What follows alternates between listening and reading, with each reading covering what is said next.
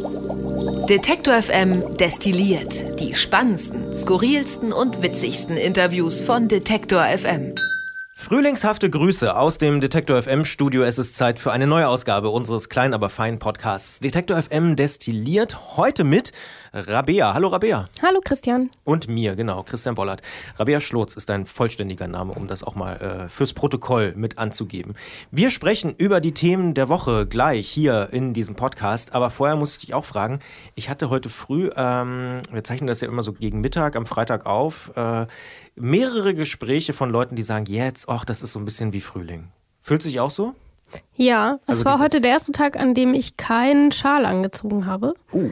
Ähm, ich war ganz mutig heute. Völlig verrückt. Ähm, aber ich, ähm, ich finde, sobald irgendwie die Sonne so ein bisschen scheint, hat das automatisch so frühlingshafte Züge. Ja. Und da bin ich ja sowieso immer großer Fan von. Und wir sind auch, muss man sagen, äh, ein bisschen gesegnet, weil in unserem Studio gibt es sehr große Scheiben und man äh, hat vor allen Dingen morgens auf unserer Seite, also auf deiner Seite. Wir haben richtig schönes Licht. Allerdings ist es so schön, dass ich nichts mehr sehen kann auf meinem Bildschirm, weswegen wir dann alle mal die Rollos runter machen und eigentlich gar nicht mehr so viel von unseren großen Fenstern haben. Ah, doofe Sonne. Nein, doofe wir, freuen, wir freuen uns sehr über diesen mini, mini, äh, ja, Anflug von Mini-Frühling.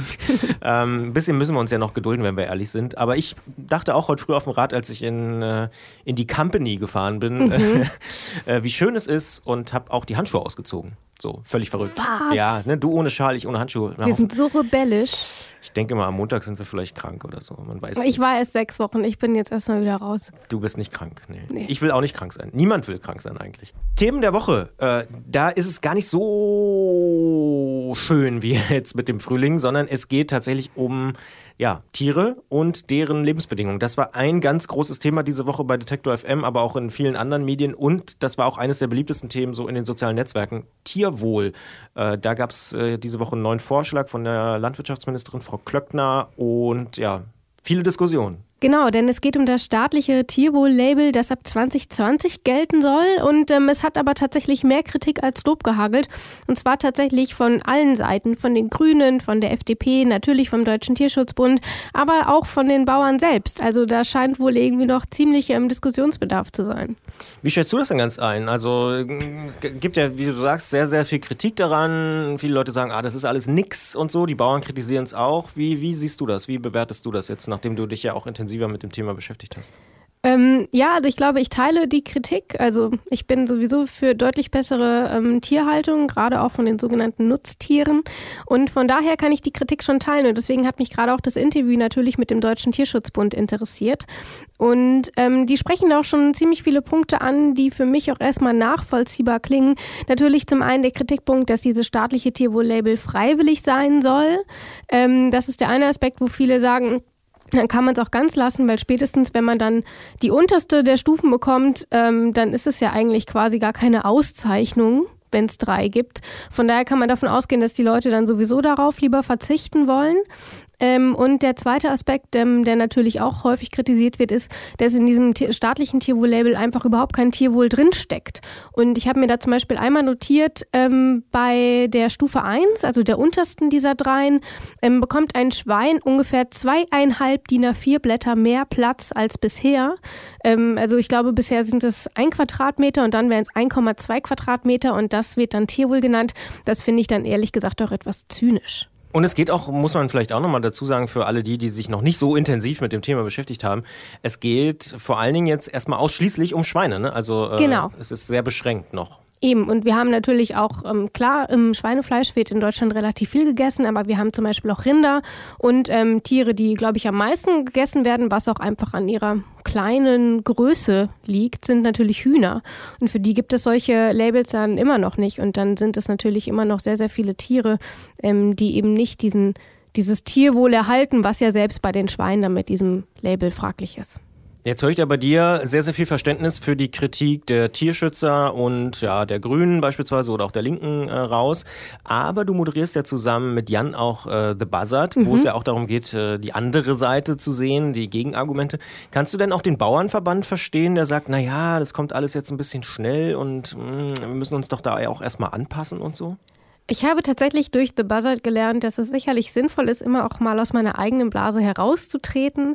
Ähm, allerdings fällt es mir gerade explizit auch bei diesem Thema tatsächlich, muss ich zugeben, etwas schwer, weil ich finde, dass wir schon auch in der Gesellschaft schon so lange über mehr Tierwohl sprechen und dann zu behaupten, dass es so plötzlich käme und man ja überhaupt keine Zeit hätte, sich bis 2020 darauf vorzubereiten, das finde ich irgendwie schon schade. Und gerade wenn man schaut, ein Thema bei diesem Tierwohl-Label ist eben auch, ähm, dass es zum Beispiel ähm, gelten soll, der Schwein Schweine Spielzeug bekommen, dass sie zum Beispiel Stroh bekommen sollen, auf dem sie rumbeißen können.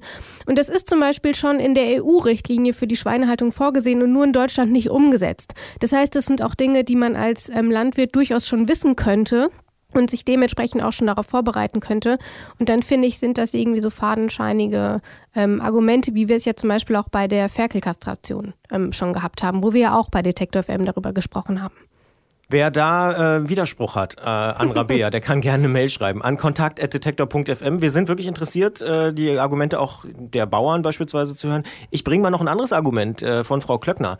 Die sagt, naja, liebe Kritiker, liebe Tierwohl-Fans, ich spitze es mal so ein bisschen zu, ähm, ist ja schön und gut, wenn ihr mich kritisiert, aber mein Anspruch ist es, nicht hier mal schnell, schnell was zu machen, sondern richtig, richtig gut, langfristig und das beste Gesetz in Europa auf den Weg zu bringen. Und ich arbeite einfach an einer seriösen, langfristigen, richtig guten Lösung. So, was sagst du dazu? Ich hatte die Argumentation ähm, in dem Interview zur Grünen Woche schon gehört. Stimmt, ähm, da hat sie es auch gesagt, genau. Genau, und ja. ich, ich, ich verstehe den Ansatz und würde sie daran sich abarbeiten, fände ich, wäre das ein sehr gutes Ziel. Ähm, allerdings bin ich mir halt, wie gesagt, nicht so sicher, ob das Tierwohl-Label dann der richtige Weg dafür wäre. Aber das Ziel als solches finde ich natürlich ganz hervorragend. Also würde Frau Glöckner das durchsetzen, dann würde ich vielleicht sogar noch Fan. Aber du, ich höre da auch wiederum so eine Skepsis raus, du glaubst ja das nicht so richtig. Ich meine, die Kritik ist ja auch, dass sie eben sehr weich ist, sich immer wieder auf die Lobbyverbände einlässt und äh, ja. Du kommst ich, ja auch aus Rheinland-Pfalz. Ja, ich, ihr, ihr sie war ja auch Weinkönigin. Ich komme aus der Pfalz. Also ja. eigentlich, ich kenne Frau Klöckner auch. Also sie ist Persönlich? ja aus der, ähm, ich habe sie bei einigen Veranstaltungen gesehen. Sie stammt ja, ähm, ist ja die Kandidatin aus Ludwigshafen und mhm. ich komme ja aus Frankenthal, was jetzt für alle, die sich nicht wunderbar in der Pfalz auskennen, genau daneben ist. Bin ich durchgefahren, nicht durch äh, Frankenthal, aber durch Ludwigshafen? durch Ludwigshafen bin ich diese Woche Schnell durchgefahren. wieder raus. Na, ich war in Heidelberg. Äh, ja, das ist schön. Unterwegs auch. für Detective M. Da war es sehr schön. Ähm, ist aber auch nicht die Pfalz. Also. Aber ist nicht die Pfalz. Aber da bin ich durch Ludwigshafen quasi durchgefahren, ja. also vorbei. Da kommt Frau Glöckner ja her. Ah ja, aber da ist genau. viel Industrie auch. Da ist ja die BSF ja, auch. Aber ja. wir sind ja dann nur 15 Minuten vom Pfälzerwald entfernt und von den schönen Weinbergen in Bad Dürkheim zum Beispiel. Und da ist sie ja auch sehr verbunden mit als ja. ehemalige Weinkönigin. Aber, und das wirft man ihr vor, dadurch, dass sie eben ehemalige Weinkönigin ist und so, gibt es eine relativ große Nähe eben zur Landwirtschaft, zu den klassischen Bauernverbänden ja. und so. Siehst du das genauso? Also nimmst du ihr das nicht so ganz ab und sagst, ach, die spielt nur auf Zeit? Ich nehme ihr das ab, sobald ich ein Ergebnis sehe. Okay. Dann glaube ich das schon, aber ich glaube, dass wir das gerade, das war ja damals auch bei Herrn Schmidt so, ihm wurde ja das Gleiche vorgeworfen, dass er da auch irgendwie ein bisschen zu lobbynah ist, was ich auch so empfunden habe. Ähm, aber ich lasse mich auch gerne überraschen und wenn da tatsächlich nochmal ein bisschen was in Bewegung kommt, dann ähm, glaube ich ihr das dann auch, dass sie das ernst gemeint hat. Dann Vorher bin ich skeptisch. Dann werden wir das weiter beobachten. Du sagst aber, das Interview mit dem Tierschutzbund, das ist eine Hörempfehlung diese Woche. Genau, wir haben mit Lea Schmitz gesprochen, ähm, die das Ganze noch mal ein bisschen aufdröselt und die so wie ich finde, auch nicht nur mehr Tierschutz, sondern ähm, das Ganze ist ein sehr reflektiertes Interview. Sie versteht eben auch äh, die Kritik von den Bauern, auf die sie eingeht und so. Von daher finde ich das eigentlich ein ziemlich hörenswertes Interview, ja. Und was man sagen muss, finde ich aus so einer ja, Beobachterperspektive, es bewegt sich doch was. Also man kann, glaube ich, nicht sagen, es passiert gar nichts, ne? Genau, also das sieht man ja auch gerade ähm, bei zum Beispiel bei der Bioförderung. Ähm, immer mehr Bauern ähm, setzen tatsächlich auf Bio. Und, ähm, und auch, ich glaube, dass auch immer mehr Leute in der Gesellschaft tatsächlich ähm, auch ein bisschen mehr darauf Wert legen. Was wir ja auch diskutiert hatten, war ja zum Beispiel diese Diskrepanz zwischen, ich glaube, 80 Prozent haben gesagt, sie würden mehr für Fleisch ausgeben, wenn es denn dann auch tatsächlich aus ähm, einer besseren Haltung kommt. Aber tatsächlich liegt der Bioanteil, glaube ich, nur bei zwei Prozent. Ähm, von daher ist da, glaube ich, noch ein langer Weg, aber ich würde auch behaupten, dass es vorangeht. Aber das ist tatsächlich noch vielleicht ein letzter Aspekt, den wir kurz diskutieren können. Äh, wurde diese Woche, finde ich, sehr, sehr intensiv äh, debattiert. Diese äh, ständigen Umfragen. 80 Prozent der Verbraucher sind bereit, äh, für besseres, faireres, biologischeres und artgerechteres Fleisch äh, auch mehr Geld auszugeben. Und am Ende ist es nicht so.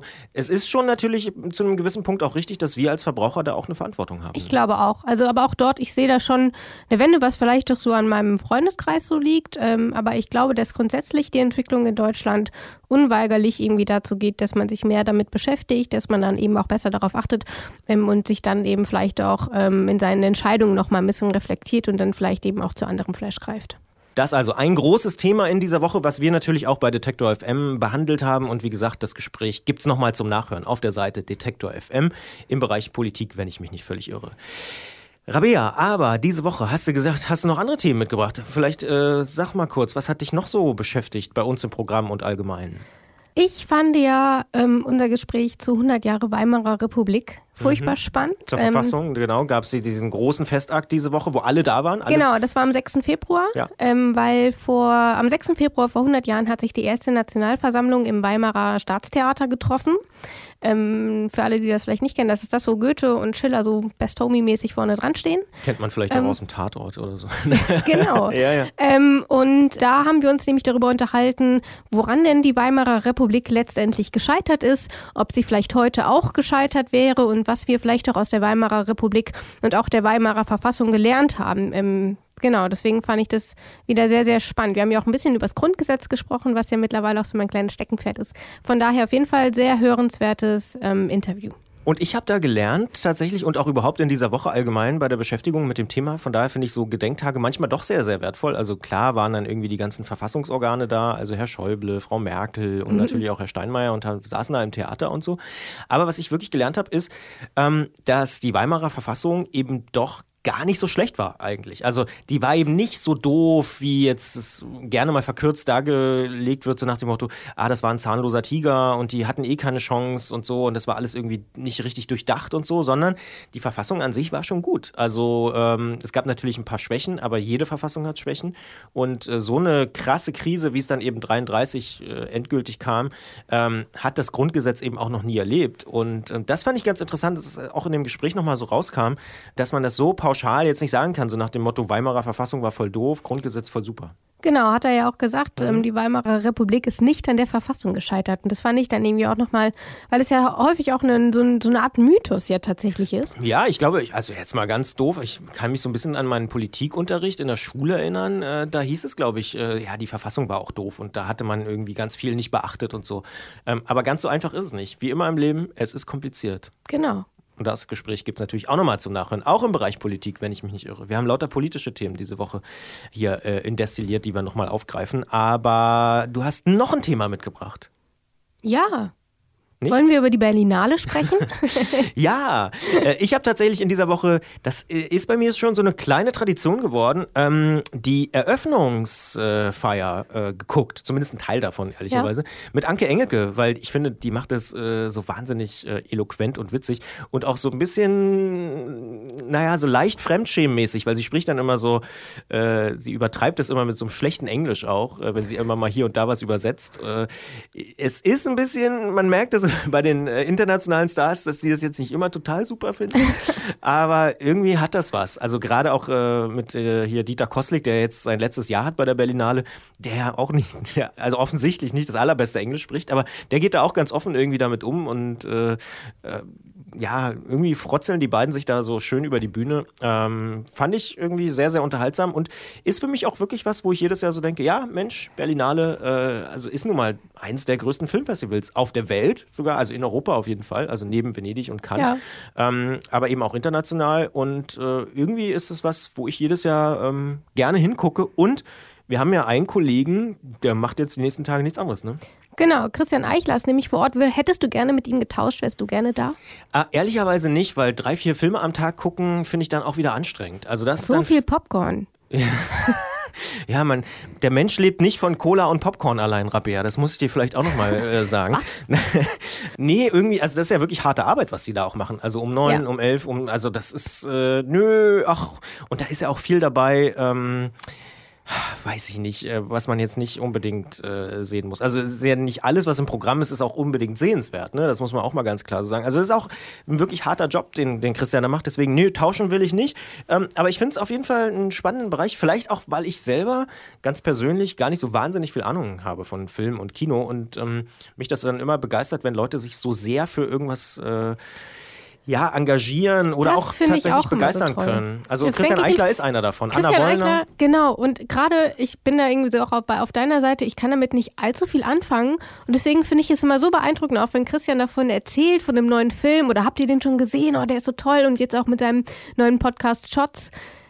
Da denke ich immer, ich habe keine Ahnung, aber ich, ich mich begeistert es, wie du davon erzählst. Und das finde ich irgendwie immer eine sehr angenehme Unterhaltung dann. Ja, und diese Begeisterung überträgt sich, finde ich, auch, wenn man zum Beispiel den Podcast hört. Also Shots, absolute Hörempfehlung. Gibt es eben jetzt tatsächlich äh, von der Berlinale im Prinzip Täglich. jeden Tag eine neue Ausgabe. Und äh, das ist schon ziemlich sportlich, weil das bedeutet nämlich, dass er neben den Filmen, die er äh, die ganze Zeit guckt, auch noch dann diesen Podcast produzieren Ja. muss, darf, kann, soll.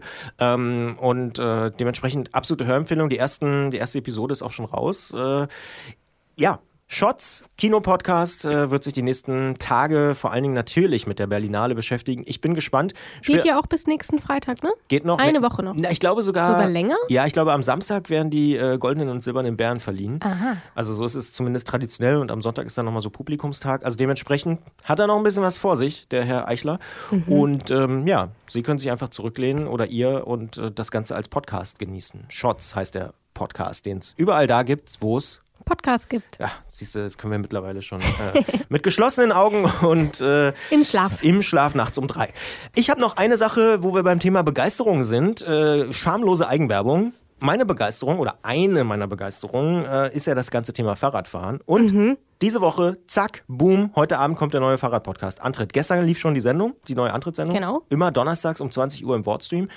Und ähm, du bist ja auch ein bisschen jetzt Teil sozusagen der Sendung, denn du bist dankenswerterweise äh, diejenige, die immer noch mal über unseren Schwachsinn, den wir da so aufgeschrieben haben, drüber liest. Also du schaust dir die Online-Artikel noch mal an, ob alles stimmt, ob der Podcast richtig dabei ist Genau. und so weiter. Also ja. mache ich jetzt auch seit ein paar Folgen und ähm, Und schon was gelernt? Ja, total. Und ähm, das Ganze hat dann noch dazu geführt, dass ich mit ähm, Gerolf zusammen, also unserem Stimmt. Moderator da, äh, zusammen nach einem neuen Fahrrad geguckt habe. Ich habe zwar keins gekauft, aber er war auf jeden Fall sehr hilfreich bei der Auswahl, wenn ich mich dann für eins entschieden hätte. Ja, manchmal ist ja auch ganz gut, nichts zu kaufen. Ähm, ich habe ja tatsächlich neulich auch drüber nachgedacht, ähm, mir neue Laufräder für mein Rennrad zu kaufen. Und Ja, das habt ihr auch in der Folge besprochen. Genau, das haben wir auch besprochen und ähm, vielleicht ganz kurz als Erklärung für alle Nicht-Fahrradfreaks. Äh, Laufräder, das sind die im Prinzip die Räder. Also vorne, Vorderrad und Hinterrad. Man nennt es halt nur Laufräder. Ähm, Damit man sich ein bisschen von denen abheben kann, die keine Ahnung vom Fahrradfahren haben. das könnte man so sagen, genau, aber es ist natürlich der Fachbegriff. Ich bin tatsächlich selber auch nicht so ein wahnsinniger Fan von so Über-Nerd-Talk, aber ja, dementsprechend habe ich mich auch informiert und mir ging es wie dir. Äh, ähm, viele Tipps habe ich bekommen und ich weiß jetzt auch viel, viel mehr über Laufräder und was irgendwie sinnvoll ist. Aber am Ende habe ich mich doch dagegen entschieden, weil ich äh, gemerkt habe, es ist eigentlich Quatsch, jetzt ein paar hundert Euro äh, in Laufräder zu stecken. Wenn, Du hast äh, auch so ein altes Fahrrad, ne? naja, ja, ja. Also mein, mein Rennrad, es geht da in dem Fall tatsächlich um mein Rennrad. Ich habe natürlich mehrere Fahrräder, wie Klar. man das als Fahrradfan so hat. Also ein Stadtrad und ein äh, Rennrad ist jetzt eigentlich sogar noch relativ äh, harmlos. Jedenfalls, äh, das ist tatsächlich schon über naja, 12, 13, 14 Jahre alt. Also so in den Nullerjahren habe ich es mal gekauft. Und äh, dementsprechend wäre es jetzt ziemlich, äh, aus meiner Sicht, jetzt nach Abwägung aller äh, Interessen, ziemlicher Quatsch, jetzt 400, 500, 600 Euro für neue Laufräder auszugeben, um ein paar Gramm zu sparen und neue Laufräder zu haben. Dann kaufe ich mir doch lieber in ein, zwei oder drei Jahren vielleicht mal ein ganz neues Fahrrad, wo auch neue Laufräder dran sind und dann ist irgendwie alles gut. Aber das Setup ist eigentlich super und ich fühle mich damit auch ganz gut. Ähm, ich kriege nur immer von so ein paar Fahrradnerds immer, ey, du solltest dir mal neue Laufräder kaufen, weil es gibt doch jetzt schon ganz tolle neue, aber ja, da, da geht es um ein paar Sekunden und ich bin auch nicht so der Rennradfahrer, der äh, jetzt irgendwie so die mega sportlichen Leistungen anvisiert, sondern mir geht es eher darum, draußen zu sein, Spaß zu haben, auch mal eine Pause zu machen, ein Stück Pflaumenkuchen zu essen oder so. Dann ist hier für dich heute eigentlich, wir haben am Anfang schon drüber gesprochen, ist es wunderbares Wetter. Ja, leider ja. äh, leider sitze ich aber im Studio und äh, nehme Podcast-Folgen auf. Aber Äh, vielleicht ist hier morgen auch noch schön, dann kannst du morgen rausfahren. Jetzt kommt der Doppelhammer. Morgen bin ich, habe ich schon andere Sachen zu tun, die ich leider nicht verschieben kann. Äh, aber ich gucke schon vielleicht morgen Nachmittag oder so. Hier soll es ja tatsächlich vorm Studio sozusagen, soll es auch morgen noch relativ schön sein. Ja. Ähm, ich habe schon überlegt, es könnte für mich persönlich die erste größere Rennradrunde des Jahres sein. Aber ich habe, wie gesagt, morgen eigentlich eine Verabredung, die ich nicht absagen kann. Es geht um meinen Schrank. Du, äh, ich weiß schon, oh, ich freue mich immer. Schon. Hörerinnen und Hörer, die es nicht wissen, ich saniere gerade, ich bin, werde gerade zum Heimwerker. Ich bin eigentlich ein totaler äh, zwei linke Daumen, typischer Journalist, äh, der nicht mal eine Lampe an der Decke anbringen kann. Aber ich äh, sitze gerade an einem größeren Küchenschrank von meiner Omi äh, und äh, versuche den irgendwie wiederherzustellen. Und da bin ich morgen verabredet. Äh, und ja, das äh, ist ein längeres Projekt und dementsprechend muss da auch ein bisschen Zeit noch rein. Und der Sommer kommt ja erst noch und der Frühling. Ja. Vielleicht kann ich bei der ersten guten Gelegenheit auch mal aussetzen. Oder auch nicht. Mal gucken, ich, äh, das ist tatsächlich ein kleines Dilemma, was ich in mir trage. Aber das soll, soll euch da draußen nicht so sehr interessieren. Damit sind wir aber durch für diese äh, Ausgabe, für dieses Wochenende. Ich überlege mir mal noch, äh, was wichtiger ist: Schrank sanieren oder Rennradfahren. Oder ähm, meinen Esstisch sanieren. Du oder weigerst dein, dich noch. Ich ja, bring dich noch dazu. Oder auch noch deinen Esstisch sanieren. Was hast du denn für Pläne fürs Wochenende? Ähm, ich bin auf einem Geburtstag, äh, auf einem Familiengeburtstag. Ah, okay. Das heißt, ich muss heute auch noch Kuchen backen. Immer, wenn ich hier bin, muss ich Kuchen backen. Stimmt, beim letzten Mal hast du auch schon. Ja, das ja. ist aber ein bisschen auffällig, Rabea. Wir verabschieden uns an dieser Stelle, wünschen euch allen da draußen auch ein schönes Wochenende mit Kuchen, möglichst auch schönen Momenten auf dem Fahrrad. Das äh, wünsche ich jedem. Und ich glaube, im Westen regnet es ein bisschen mehr. Also alle, die eher Richtung Osten leben, die haben vielleicht Glück äh, am Wochenende, dass sie ein bisschen. Ansonsten schönes Wochenende und äh, beste Grüße aus dem Detektor FM Studio. Bis bald, bis nächste Woche. Danke dir, Rabea. Danke, tschüss. Detektor FM kann man übrigens auch live hören. Wir senden rund um die Uhr ein Online-Radio mit Kopf, Herz und Haltung. Im Wortstream mischen wir wissenswerte Themen mit moderner Popmusik und der Musikstream ist der perfekte Tagesbegleiter mit frischer Musik.